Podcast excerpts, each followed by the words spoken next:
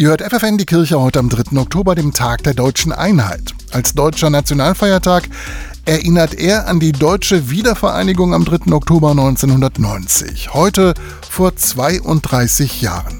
Geöffnet war die innerdeutsche Grenze jedoch schon seit dem 9. November 1989.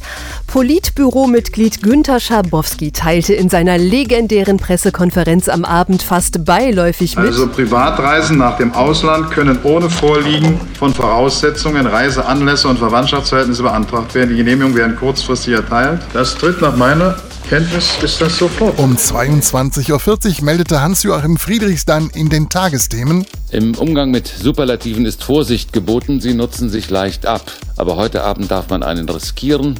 Dieser 9. November ist ein historischer Tag. Die DDR hat mitgeteilt, dass ihre Grenzen ab sofort für jedermann geöffnet sind. Die Tore in der Mauer stehen weit offen.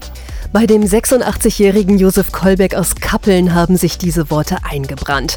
Obwohl es über 30 Jahre her ist, kann er sich noch genau daran erinnern, wie er am Abend des 9. November gebannt vor dem Fernsehgerät saß. Man hat bald geweint, hat man bald, ne? Die waren ja wirklich eingefärbt in die DDR. Die flüchten wollten, die wurden noch erschossen und so weiter, ne? Das war schreckliche Zeiten, waren das, ne? Schreckliche Zeiten, die jetzt ein Ende hatten, denn die Mauer in Berlin, die seit 28 Jahren Ost und West getrennt hatte, war jetzt überflüssig.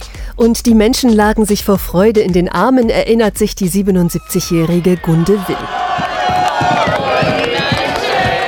Da haben wir geguckt, Tag und Nacht vor dem Fernsehen. Wie sie rüberkamen, all, wie sie sich freuten und in der Arme lagen. Das war sehr schön. Bei vielen unvergessen, der 9. November 1989, der Tag, an dem die Mauer fiel.